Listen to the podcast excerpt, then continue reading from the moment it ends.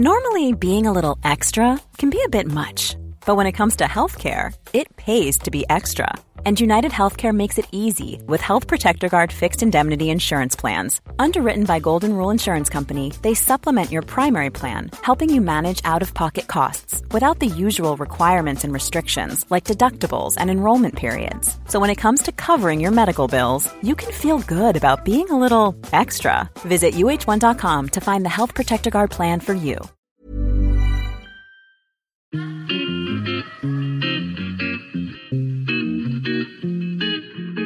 Salut les gars, je suis Anne-Laure Baratin et vous écoutez le podcast Genre de fille. Chaque semaine, je reçois une fille unique en son genre pour parler sans tabou de mission de vie, de galère, de déclic ou non, de féminin, de maternité ou pas, tout ça, tout ça. Par leur parcours, leur engagement et leur choix de vie, elles m'ont bluffé et j'ai à cœur de vous les faire découvrir. Je sais qu'elles vous inspireront.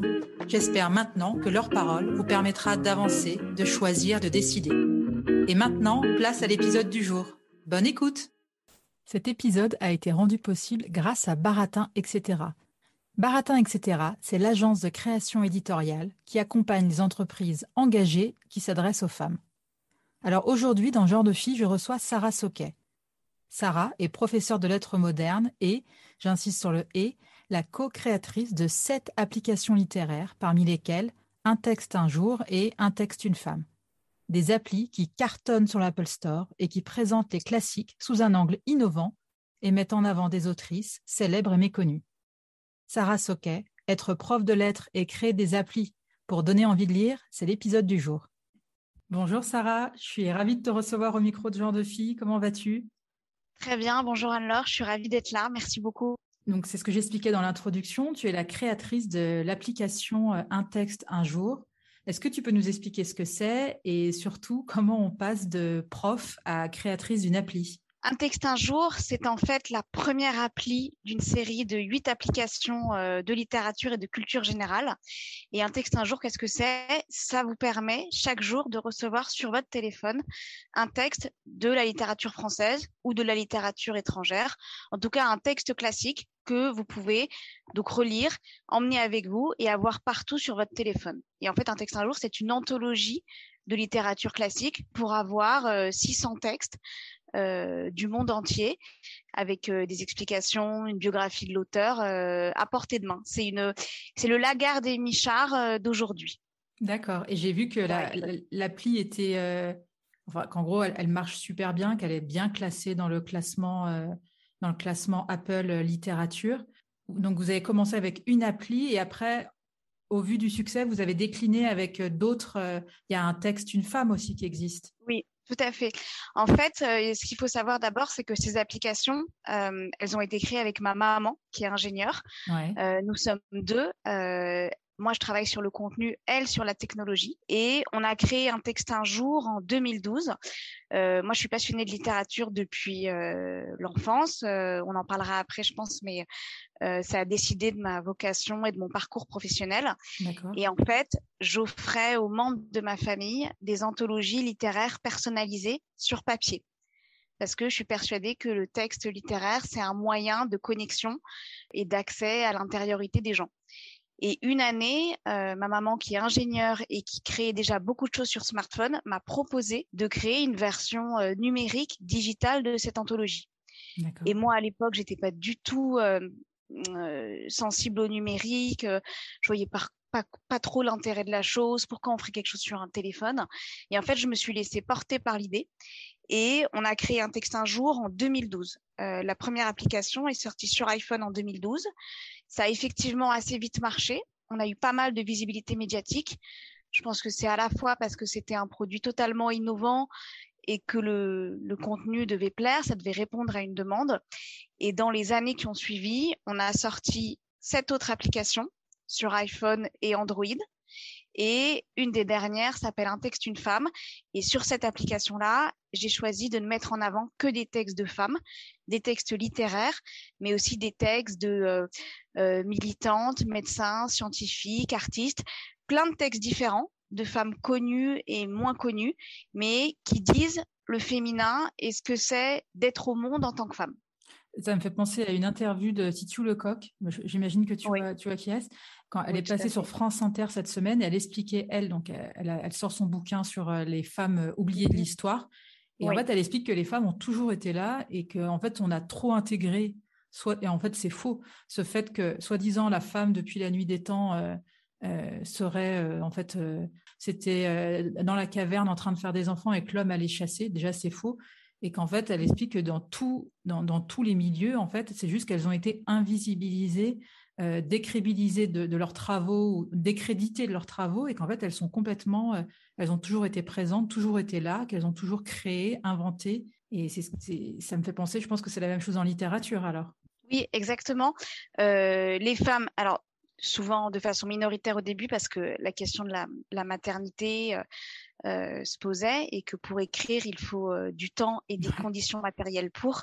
Donc les premières femmes qui écrivaient étaient souvent issues de la noblesse, mais en tout cas, ce qui est certain, c'est que euh, les femmes étaient déconsidérées et ce qu'on voit dans un texte une femme, c'est combien les premiers textes de femmes sont des textes souvent de justification.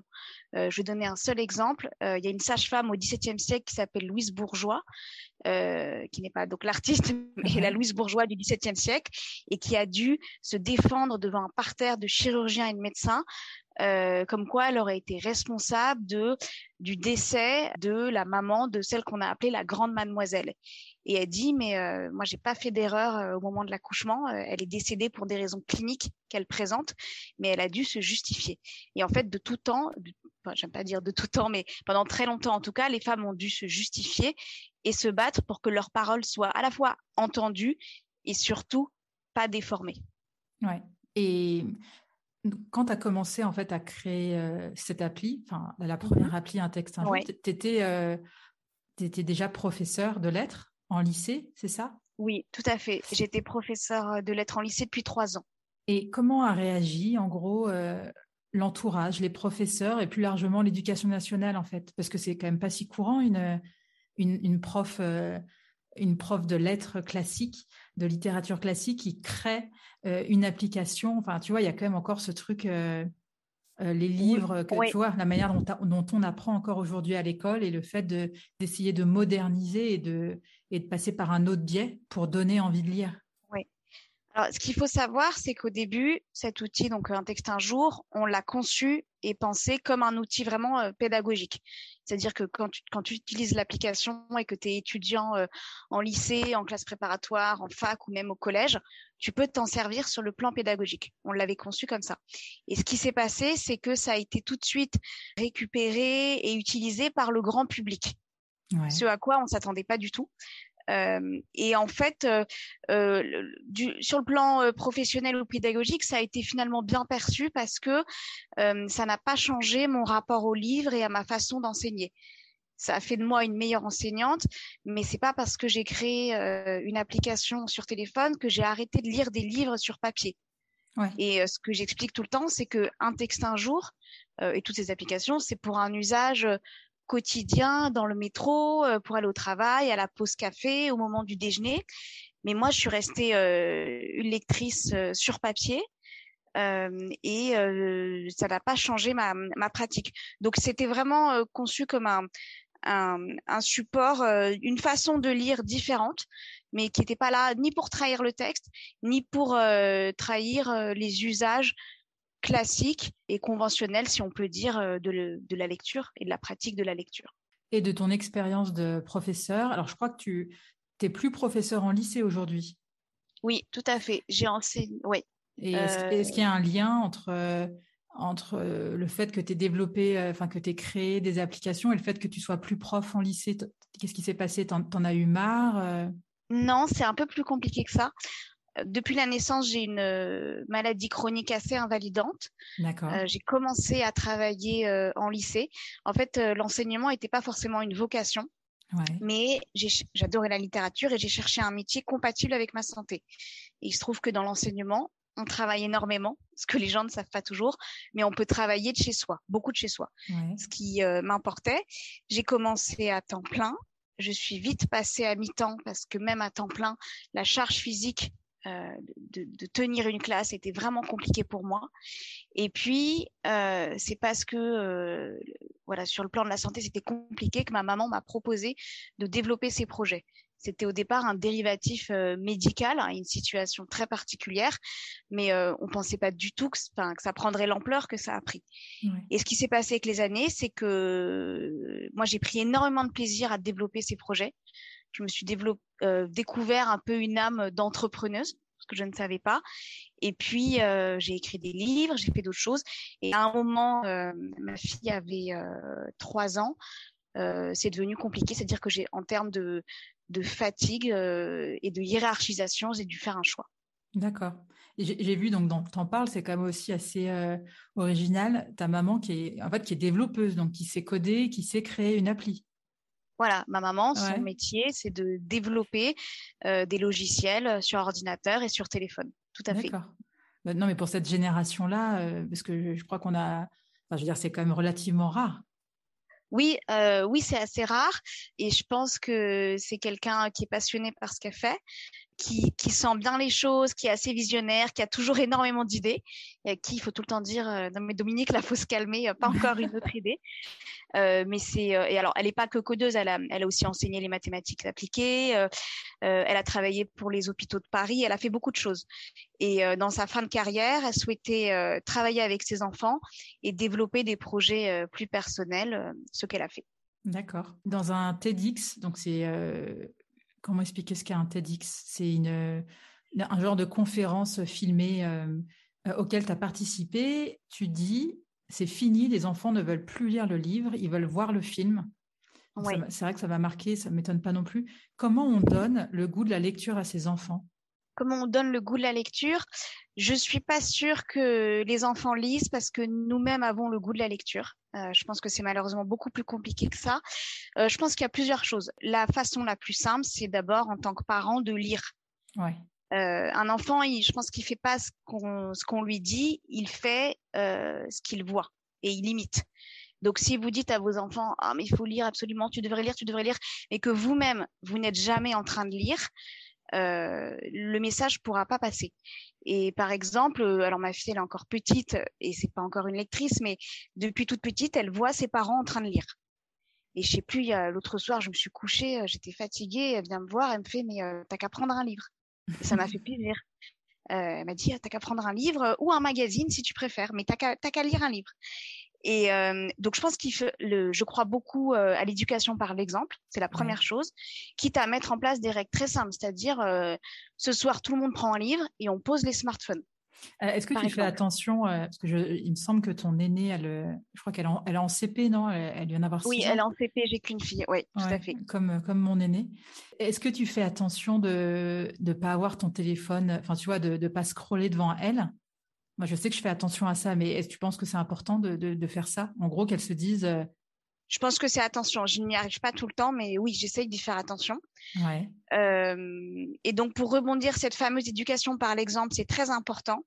Et il y a autre chose que j'aimerais expliquer, c'est que souvent, à l'adolescence, euh, un enfant qui a lu beaucoup, ça arrête de lire. Il y en a beaucoup. Et moi, ce que j'essaye d'expliquer aux adolescents et aux parents d'adolescents, c'est que la littérature, c'est une arme d'opposition et de subversion. Et que lire un livre, choisir un livre, euh, avoir des héroïnes, des héros, euh, des auteurs pour modèle, ça peut être quelque chose de subversif qui permet la pensée, qui permet l'accomplissement, qui permet euh, de devenir autre que ses parents. Et je crois beaucoup à ça. Il faut dire aux, faut dire en fait aux adolescents que lire, lire c'est formidable et lire ça permet de se construire éventuellement en opposition à ses parents. Ouais. Ça peut être aussi un moyen de, de, faire ta crise d'ado, c'est de, de te réapproprier la littérature. Exactement, tout à fait. Dans une interview, tu dis aussi euh, que pour chaque œuvre, pour euh, rentrer dedans, il faut trouver la clé de voûte qui montre l'intemporalité de l'œuvre. Et ça, tu penses que ça donne à un jeune l'envie de lire Madame Bovary, par exemple? Est-ce que toi, tu as l'impression que ça, tu as vu des exemples concrets où ça a donné envie à des jeunes de lire? Oui, ça peut aider davantage. Euh, je pourrais parler de Madame Bovary, mais je vais te parler par exemple d'Eugénie Grandet, qui va être adaptée euh, au cinéma. Vu, au cinéma. Ouais, L'adaptation sort euh, d'ici un mois, je pense, avec c'est Marc Duguin qui a réalisé le film. J'ai lu Eugénie Grandet il y a deux trois ans. euh, dans le cadre de mon travail, je l'avais jamais lu, et j'ai découvert une jeune fille absolument euh, euh, combative, révoltée, féministe et luttant pour ses droits. Et je connaissais pas bien Eugénie Grandet et je me suis je m'attendais à un roman très calme, très lent qui se passe dans la ville de Saumur. Et en fait, Eugénie Grandet, c'est une révolte. Et je pense que si on dit aux jeunes gens d'aujourd'hui, ben, Eugénie Grandet, c'est une jeune fille qui va se révolter contre son père, et en expliquant les fondements de cette révolte, ça peut donner envie euh, de lire euh, ce livre. Donc, je pense que effectivement, trouver la clé de voûte, trouver l'entrée, le, motif par lequel euh, un livre a toujours de l'intérêt aujourd'hui, c'est très important. Mais je crois aussi beaucoup au cinéma. Et si effectivement, je disais dans mon TEDx que aujourd'hui les élèves veulent ne veulent plus lire un livre, mais veulent voir le film. Aujourd'hui, moi, je n'hésite plus à passer d'abord par le film. Ouais. Et attends, rappelle-nous, Eugénie Grandet, c'est Balzac ou je dis une énorme connerie? Non, non, c'est Balzac, tu as raison, c'est Balzac. Tu as lu le livre de Balzac, justement, de Titiou euh, euh, Je l'ai lu et adoré. Ah, moi aussi. Euh, je l'ai trouvé drôle, pertinent, d'une modernité folle. Je l'ai adoré. Ouais. Oui. Non, mais du coup, ça me fait penser à la vie de Balzac cet immense écrivain, mais qui a jamais eu vraiment de chance dans sa vie et qui était toujours fauché et qui a toujours eu des histoires compliquées avec les nanas. Enfin, et donc le fait que, tu vois, moi non plus, je l'ai jamais lu, Génie Grandet. Là, t'entendre en parler, ça me donne envie de le lire. Et c'est vrai que, mais dans ce cas-là, attends, tu as le film qui sort. Moi, qu'est-ce que tu me conseilles? De lire le bouquin et après de regarder le film ou l'inverse? Pas forcément, pas forcément, parce que le livre et le film t'apporteront pas du tout la même expérience et donc non, au contraire, va voir le, j'ai envie de dire, euh, d'aller voir le film et après euh, lire le livre. ça ne me pose aujourd'hui, enfin, ça ne m'en a jamais beaucoup posé, mais ça ne me pose aucun problème. Euh, on est dans une dans un monde de l'image. aujourd'hui, notre lecture du monde, elle se fait avant tout par l'image. faudrait être dupe pour, pour ne pas le reconnaître et il faut s'en servir. Et donc, tu es toujours prof, j'ai vu, mais donc tu donnes plus des cours particuliers ou des cours à distance. Genre, tu enseignes toujours. Oui, j'enseigne toujours. Alors, je disais tout à l'heure que l'enseignement n'était pas mon premier choix, mais je crois que dans tout ce que je fais, j'écris des livres, je m'occupe des applications Un texte un jour et de leur communication, j'enseigne aussi, je crois que l'enseignement reste quand même ce que je préfère. C'est-à-dire mmh. que la joie d'être devant des adolescents et de leur parler, cette joie-là, elle est euh, irréfragable, elle est euh, illimitée, elle ne baisse pas d'intensité avec le temps. Donc j'enseigne toujours, mais ce qu'il fallait, c'est que je trouve euh, une façon d'enseigner compatible avec ma santé.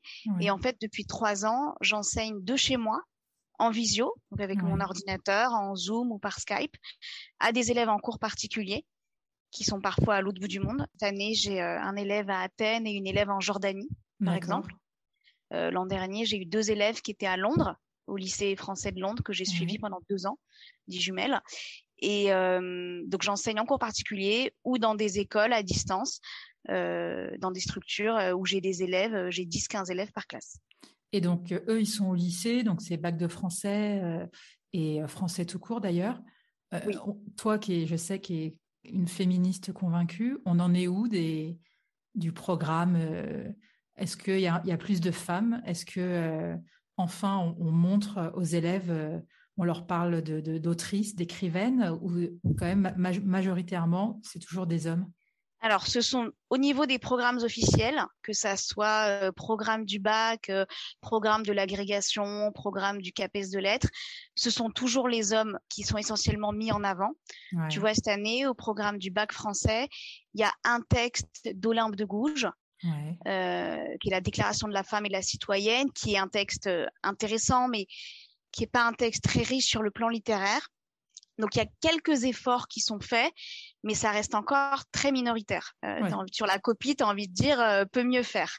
Mmh. En revanche, je pense qu'il y a un vrai mouvement de fond chez les enseignants et notamment chez les enseignantes euh, femmes, et un souhait de plus en plus grand de faire étudier les femmes. Donc je pense que cette tendance, elle va se déployer. Je pense qu'il faut faire étudier les femmes, mais surtout, il faut faire étudier des textes qui n'ont pas que trait à l'amour. Euh, les femmes n'ont pas écrit que sur l'amour, elles ont écrit sur euh, l'engagement, la construction, la révolte. Et c'est très important de rappeler que euh, La princesse de Clèves, c'est très bien, mais il y a d'autres textes de femmes et sur d'autres sujets.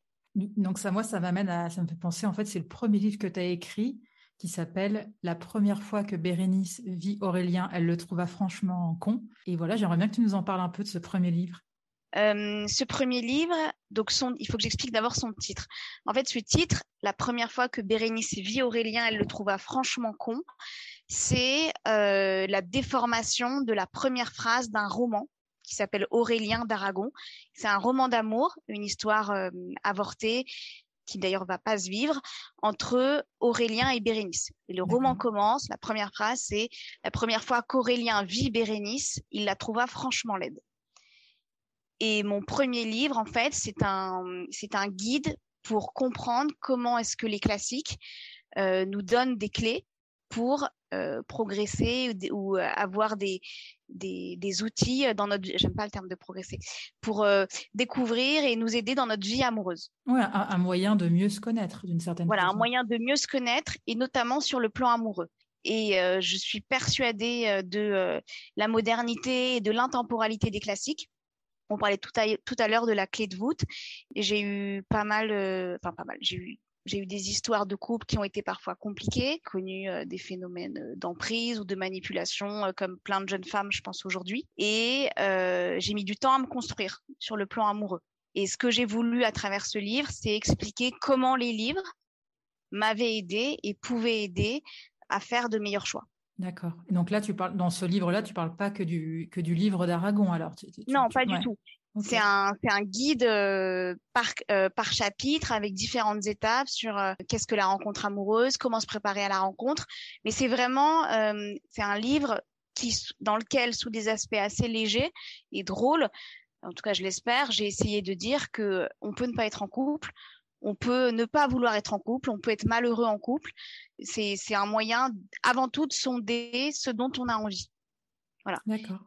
Et c'est euh, aussi avec l'idée que euh, euh, on n'est pas obligé d'être en couple. je pense que chacun peut construire son modèle et le célibat, c'est un modèle tout à fait possible et qui peut convenir à beaucoup. Est-ce que tu as des projets de, de livres dans le futur, d'autres que tu aimerais écrire? J'ai des projets de livres. Pour l'instant, j'ai écrit huit livres. Ouais, c'est énorme. essais ou anthologies alors j'ai d'autres projets. Pour l'instant, je peux pas trop en parler parce qu'ils sont pas développés. En tout cas, ce que je peux dire, c'est que la fiction ne m'intéresse pas. Peut-être que j'y viendrai un jour, mais euh, moi, ce que j'aime, c'est vraiment dénicher, chercher et montrer le, trésor caché. Ça, ça m'intéresse beaucoup. Ouais. Et tu, dis aussi, euh, je, sais plus, je crois que c'est une autre interview, que le numérique peut redonner goût à la littérature. Est-ce que à terme, on peut imaginer que tu retournes dans les lycées, que euh, en fait, euh, est-ce que c'est pas aussi un, enjeu en fait pour euh, l'éducation nationale, pour les, lycéens aujourd'hui d'avoir envie de lire et de lire ces classiques? Est-ce que toi, tu aurais envie de faire ça? C'est un truc qu'on peut imaginer? C'est un enjeu fondamental. et on est, on voit bien qu'on va arriver dans des années où on va lire différemment, où la pratique de la lecture va se faire différemment on voit que le livre audio se développe, par exemple. Ça, c'est encore très nouveau. Et il y a des élèves à qui on dit, bah, tu peux déjà lire le livre audio si tu as du mal à lire. Euh, donc euh, oui, c'est quelque chose que je fais déjà euh, ponctuellement dans des lycées. Et peut-être que oui, j'aurai le plaisir de revenir dans des lycées pour présenter les innovations technologiques qu'on a créées avec ma maman. Ouais. Et est-ce que toi, tu arrives à lire sur une liseuse ou pas? Assez peu, assez peu. euh, et les gens, et quand je dis ça, les gens sont toujours très surpris. Les gens me disent mais toi qui as créé des applis, etc., etc. Euh, ça n'a pas changé mon rapport à la lecture. Moi, je crois vraiment à la lecture sur un temps court. Alors c'est toujours dur hein, d'avoir du recul sur ce que tu as créé toi-même, mais euh, je me rappelle quand j'ai eu ma fille et que j'étais, euh, je suis restée euh, longtemps euh, à l'hôpital après sa naissance. Et ben le matin, je lisais un texte un jour sur mon téléphone. Et en plus, bon, ma fille était dans un autre hôpital, c'était différent. Et je me rappelle de la joie immense que j'avais à lire ces textes sur le téléphone. Et enfin, c'est cet usage-là, euh, le texte à portée de main, le texte court, le, le fragment, que je voulais, qu'on voulait avec ma maman proposer. Voilà. Et ce format-là, j'y crois beaucoup. Après, euh, moi, je reste une lectrice de longs textes sur papier et je pense en plus que le travail sur le papier, le travail sur le manuel scolaire physique permet la concentration, permet davantage l'acquisition de la lecture, de l'écriture et de, de plein d'outils qu'on demande, plein d'outils cognitifs qui permettent l'apprentissage. Tu as fait un post Instagram qui m'a beaucoup marqué et que j'ai bien aimé. Tu expliques que parce que il me semble que c'est parce que ta petite fille est en CP, beaucoup de gens se, te disent ah mais elle doit déjà savoir lire. Est-ce que tu n'as pas envie de la booster? Enfin en fait tu fais un lien entre le fait, enfin dans, l'inconscient collectif que les gens font entre fils ou filles de, profs où on imagine que ce sont des ils vont avoir plus de facilité. Qu'est-ce que tu en penses? Ce que j'ai voulu montrer, et c'est une chose sur laquelle on m'a beaucoup interrogé, c'est effectivement les croyances selon lesquelles, sous prétexte que ton enfant est fils ou fille de prof, il va savoir lire, il va être en avance, il va sauter trois classes tout d'un coup. Enfin, j'exagère un peu, mais moi, combien de fois on m'a demandé «Ah, mais quoi ta fille, elle sait pas encore lire, elle sait pas encore lire, ou elle doit savoir lire. Mmh. Je pense pas que euh, je pense pas que les profs soient des parents euh, qui poussent nécessairement. En tout cas, c'est pas mon cas euh, avec ma fille. Déjà parce qu'elle n'en a pas le goût euh, pour l'instant, et puis parce que j'ai préféré développer d'autres compétences. J'espère d'ailleurs que j'arrive à développer ces autres compétences. Je pense que les, on dit souvent que les parents profs, enfin que les les profs font de meilleurs parents et que les, les élèves réussissent mieux. Je pense que les, ce qu'ont les profs, c'est qu'ils voient bien euh, euh, les enjeux éducatifs et qu'ils font souvent confiance aux professeurs. Et quand euh, tu es professeur et que tu dis à des parents, mais vous savez, votre fille, je la vois pas faire des études scientifiques, il faut qu'elle aille en littéraire ou un élève, mais vous savez, il serait beaucoup mieux dans cette voie technologique ou en ES qu'en filière S. Enfin, les profs voient souvent bien les choses et les parents ne leur font pas toujours assez confiance, selon moi. Combien de fois on voit des élèves passer dans une orientation contrainte et forcée par les parents et finalement ça se passe mal et ce que les professeurs avaient prédit survient. Donc je pense que les parents profs voient bien les choses et conseillent bien leurs enfants ou en tout cas parfois mieux que certains parents. Euh, j'ai eu une discussion avec la, maîtresse de, mon aîné qui me disait, la maîtresse me dit, je suis, j'hallucine en gros, enfin, elle m'a pas dit évidemment, oui, elle trouve que les enfants se mettent une pression depuis quelques années. Et c'est elle qui dit, on est en CP, on se calme, euh, en gros, arrêtez, de, vous avez le droit de vous tromper. Et elle dit, il y, a certains enfants qui se mettent une pression, euh, interdiction de l'échec, qui le vivent hyper mal, de, se tromper, etc. Et ça, je trouve ça intéressant aussi. Je pense que ça vient d'ailleurs des parents. Euh, euh, donc, tu vois, tu n'as pas forcément besoin d'être prof pour... Enfin, ça m'a fait penser à ça, en fait. Mais, pardon, excuse-moi, je t'écoute. Non, non, vas-y, vas-y je, pense que ça vient des parents, mais pas que. Il faut vraiment penser que là, depuis quelques années, euh, tu peux parler euh, du climat, euh, des pandémies. Enfin, la, période est extrêmement anxiogène. Et, et je pense qu'il y a des parents qui poussent pas du tout leurs enfants, mais les enfants, ils, les enfants, c'est des éponges. Hein, ils ressentent ce qui, ce qui se passe. Et même moi, je vais te dire, donc ma fille, elle vient de rentrer en CP. Et cet été, j'ai vu plein de camarades à elle, ou même des enfants plus jeunes qui savaient tous lire et j'ai dû me faire violence pour pas paniquer parce que ma fille savait pas encore lire. Donc je pense que c'est euh, c'est un climat général qui est extrêmement anxiogène. Mais en tout cas, ne panique pas parce que ma fille ne sait pas lire non plus. Ça peut te rassurer. voilà, non, je panique plus maintenant, mais c'est vrai que j'ai un, j'ai eu un moment de, et j'ai encore parfois des moments de travail sur moi où tu te dis, bah, peut-être que plus tard dans, dans sa vie, mon enfant va euh, forcément un peu euh, me décevoir ou pas combler toutes mes attentes et, et c'est aussi l'altérité de l'éducation. Sarah, qu'est-ce que tu te vois faire dans dix ans? Dans dix ans, euh, j'espère que j'aurai écrit d'autres livres. Euh, ça, j'espère vraiment. Et que euh, j'aimerais, par exemple, donner des conférences sur la littérature. je pense que je viens de trouver depuis deux, trois ans à peu près le schéma professionnel qui me convenait à savoir euh, enseigner de chez moi, mener à bien des projets euh, littéraires à côté. Et ce que j'espère, c'est continuer à, à développer mon univers autour de la littérature et donner toujours plus envie de lire des classiques. Ouais, la, la, recherche de l'équilibre, quand tu l'as trouvé, c'est quand même euh, c'est beau à entendre. Je te le souhaite aussi. Ah, on va passer aux, aux, dernières petites questions que je pose à toutes mes invitées. Qu'est-ce qui te met en colère ou peut t'agacer? Euh, La jalousie. Qu'est-ce qu'on peut te souhaiter? Une bonne santé. Qu'est-ce qui t'anime? L'enthousiasme, qui d'ailleurs vient du grec, le Dieu intérieur qu'on porte en soi. Est-ce qu'il y a une femme que tu aimerais entendre au micro de genre de fille? Inès Léonarduzzi. D'accord. C'était la première invitée avec qui tu réponds du tac au tac. J'ai aucune hésitation, c'est super. Et quel genre de fille es-tu, Sarah? Une fille gentille. Merci, Sarah, pour tes réponses et merci pour ta sincérité. À bientôt. Merci à toi, c'était un vrai plaisir. À bientôt. Merci d'avoir écouté cet épisode. J'espère qu'il vous a plu.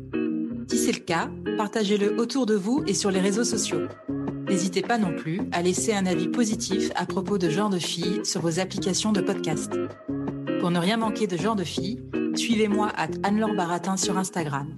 Si vous avez des compliments, des critiques ou des réflexions, n'hésitez pas. Merci à Marvin Marchand pour la musique du générique. Bonne semaine et à très vite. Salut